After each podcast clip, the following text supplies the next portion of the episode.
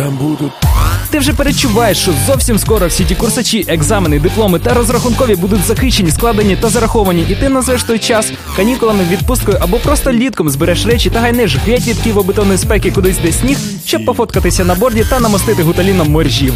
А поки тебе жарився та навчальна тягнина та києво-бетонне сонце, дозволь тобі нагадати, за що ти всі ті катування терпиш. Про найкращі майбутні музичні події в Києві прямо зараз. мадмозі. Вже цієї п'ятниці Радіо Дей. Так трясся вашій матері, котру, до речі, вітає з минувшим днем матері. Вже цієї п'ятниці несумнівно найтрешовіша та найугарніша подія в КПІшному житті. Єдиний день, коли основні маси люду будуть перекинуті з поляни на площу знань, де 18 травня виступлять Панта Польський, Омня, Даберман, проект Дастіш Фантастіш та гарно відомий на КПХ товариш Андерхіл. Вони випруться на сцену по одному, щоб качати всіх у п'ятницю, 18 травня на площі знань. Захід шаровий, якраз під сесію. Є ждемо, коли прийде добра неділя. Танзал запрошує нас. У клубі булі любить танці, танці. Та-та-та танці.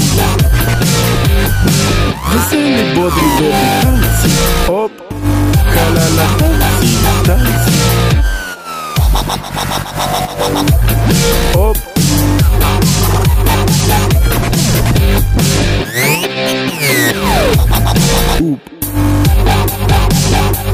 Усім танцювати.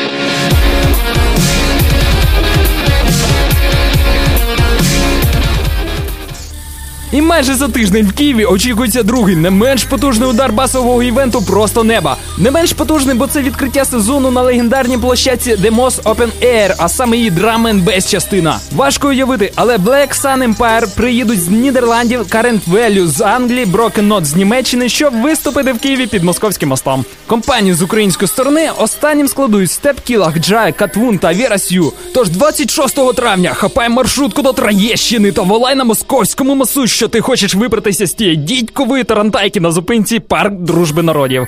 Далі йди на звук. Радіо КП є інформаційним партнером події, тож ти зможеш спробувати виграти собі квитка на подію о 9 годині вечора в середу в ефірі без дикції шоу.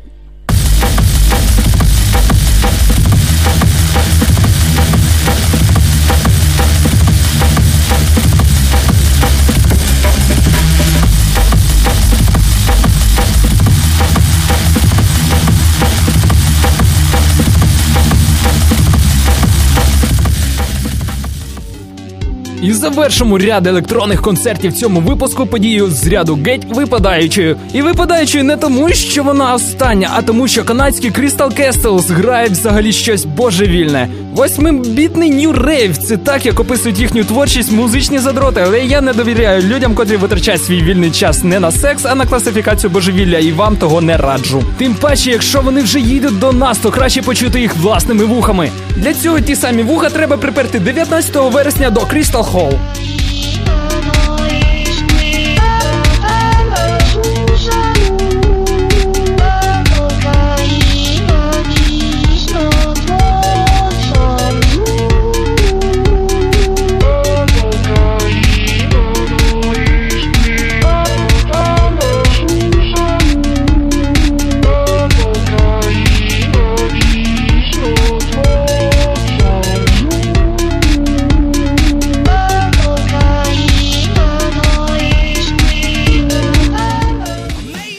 Наприкінці випуску згадаємо про класичний британський рок і його імпорт в Україну. Бо до нас їдуть The Cooks. І не фекай, не нявка, що ти їх не знаєш, що краще поїдеш на Лінкін Парк до Одеси або на Півас на Поляну. Звісно, і туди, і туди сходити також треба. Але прийшовши на концерт The Cooks, ти зрозумієш, що саме їх пісні наспівує твоя дівчина під час сексу. Щоби надалі слухати те караоке у виконанні коханої, купи два квиточка на куксів 30 вересня у Crystal Hall. Окупиться, я гарантую.